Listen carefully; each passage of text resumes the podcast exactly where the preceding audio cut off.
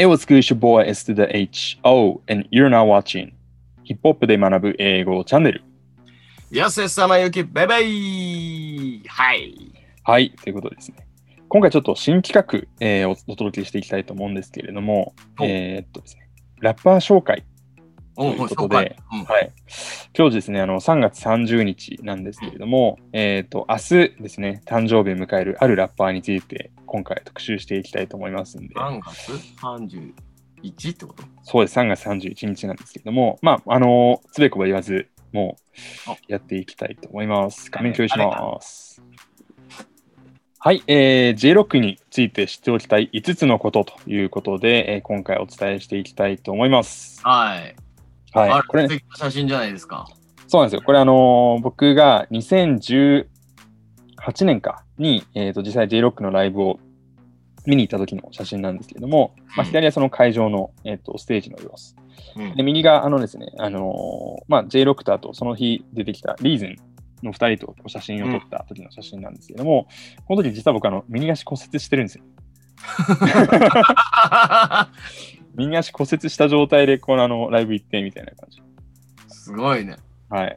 あのな、なんで骨折したかっていうところからちょっと述べると、あの、オークランドをいろいろ散策してたんですけど、うん。すごいこう尿意を催して、うん。で、走り回って、で、あの、地下鉄の駅行ったんですけど、トイレがなくて、うんでしょうがないからこう上行ってタッチションできるところ探したんですけど、あの、探してる間にちょっと気づかないだ段差があって、その段差にこう、段差があると気づかずにこう、つま先から下の段にこう着地してグキッといった。うえー、怖え。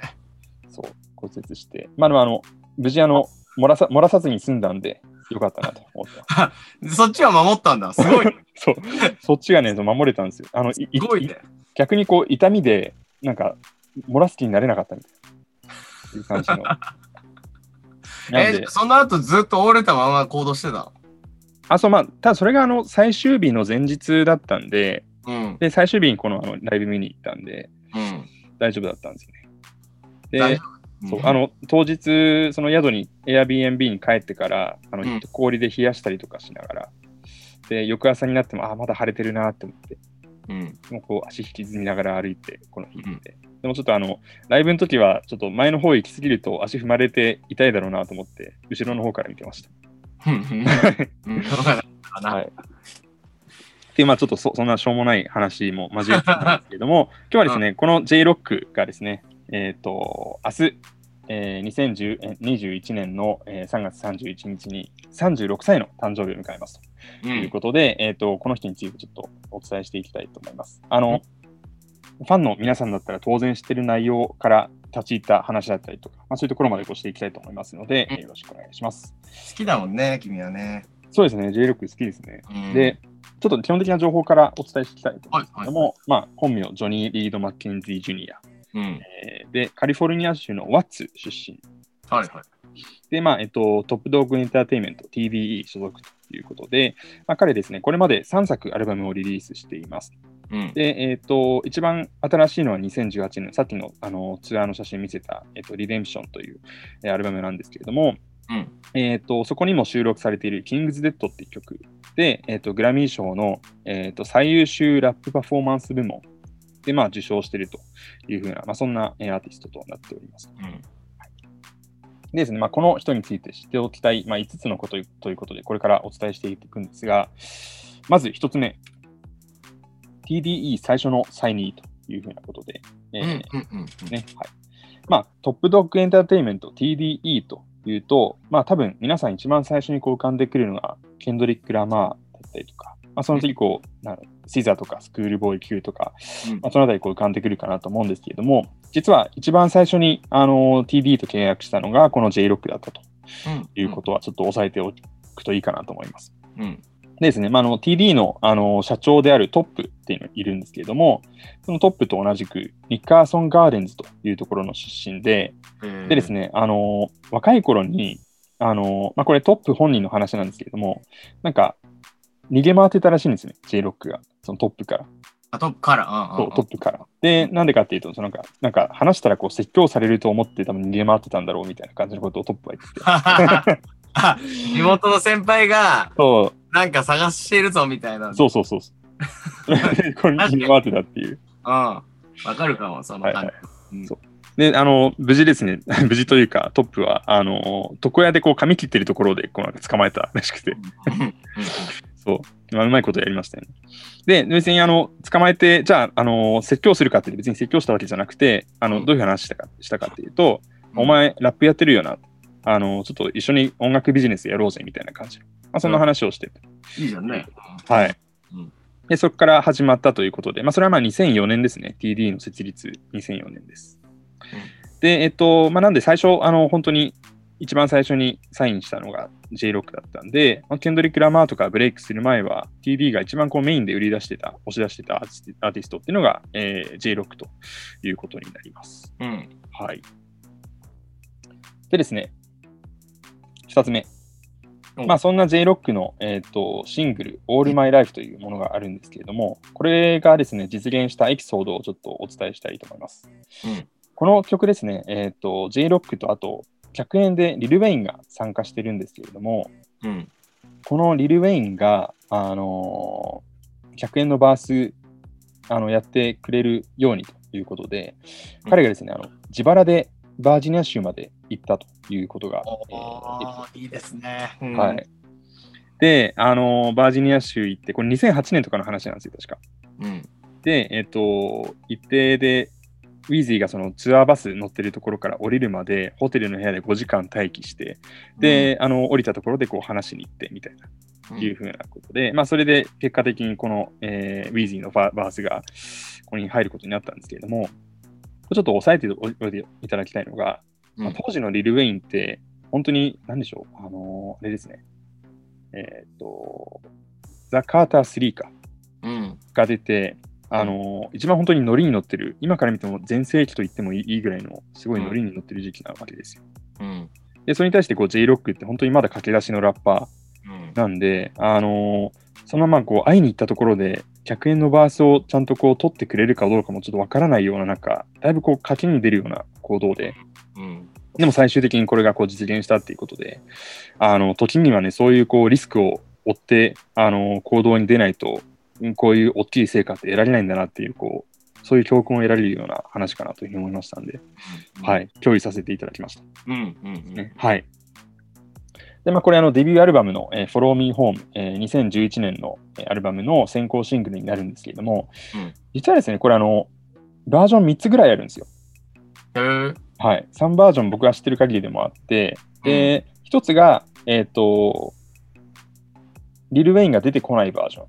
うん。J-ROCK とあのリル・ウェインの代わりにケンドリック・ラマーがあのバースをに参加しているようなパターンがあるんですね。うんで、あの当時のあのライブ映像とか見てると、ちっちゃいクラブで J-ROCK とケンドリックが一緒にあのライブしてるようなところもあって、で、それでこの曲やってたりとかもするんですけれども、あともう一つは、えっ、と、これ、All My Life の、えーコーラス部分ですね、うんあの Will I Am があの歌ってるんですけれども、うん。あのーそこをですね、ケンドリックと BJ ザ・シカゴ・キッドが、あのー歌ってるパターンもあって、のでそのリリックちょっとあのこちら紹介していきたいと思います。はい。えー Sitting on a block and I'm doing bad, dream, dreaming about the things that I never had. Got me thinking to myself, I gotta get it, man. You can play if you want, I'm gonna get it, man. I say, all my life I've known, one day eventually I blow. っていうのが、えっ、と、この部分になるんですけども、まあ、sitting on a block、ブロックに座って、and I'm doing bad、えー俺は悪いことをやってると。うん。悪いことをやってるっていうか、まあ、あの、すごい悪い生活を送ってるみたいな、そんな感じで捉えてもいいかもしれないですね。で、dreaming about the things。えーっと、何々について夢見る。で、どういうふうな物事について夢見るかっていうと、that I never had。自分が、えー持っていなかったものについて夢,、えー夢見ていますと。うん。で、got me thinking to myself、えーこんなふうに考えています。I gotta get it, man. あ、俺は手にし入れなきゃいけないっていうふうに考えている。うん。で、You can play if you want. 笑いたきゃ笑えばいいよみたいな感じですかね。今に見てろよみたいな感じで、I'm gonna get it, man. 俺は手に入れてやるかな。では、まあこれ、まあ、ケンドリックのパートで、で次、BJ, BJ ザ・シカゴ・ディットが、まあ、I say all my life I've known. 俺の人生ずっとしてたんだ。One day, いつの日か、eventually, 結果的に、I'll blow. 俺は成功するってうん。いうことで。はい。まあそういう、すごいなんか、あのーモチベーションというか、そういうのにこう溢れた曲なんじゃないかなというふうに思います。はい。でですね、3つ目。J6 のエピソード、これちょっとお伝えしておきたいのが、の、TDE のチーム感を誰よりも意識してるんじゃないかなというふうに思われるようなエピソードがありましたんで、ちょっとこちら紹介したいと思います。で、これ2013年ですかね。えっ、と、まあ、その前年にケンドリックの、えー、グッドキット、マットシティとか、まあ、そういうアルバムが出て、で、すごい、やっぱケンドリックが一番このノリに乗ってる時期っていうのもあって、でえっ、と、WXL の、えー雑誌の表紙を飾ったんですけれども、その時に、まあ、ケンドリック・ラマーブラック・ヒッピーというふうな、えー、と表示がされました。で、これあの、よく考えたらこれ失礼な話で、でもなんでかっていうと、やっぱケンドリックもそのブラックヒッピーの一員に過ぎないわけですよね。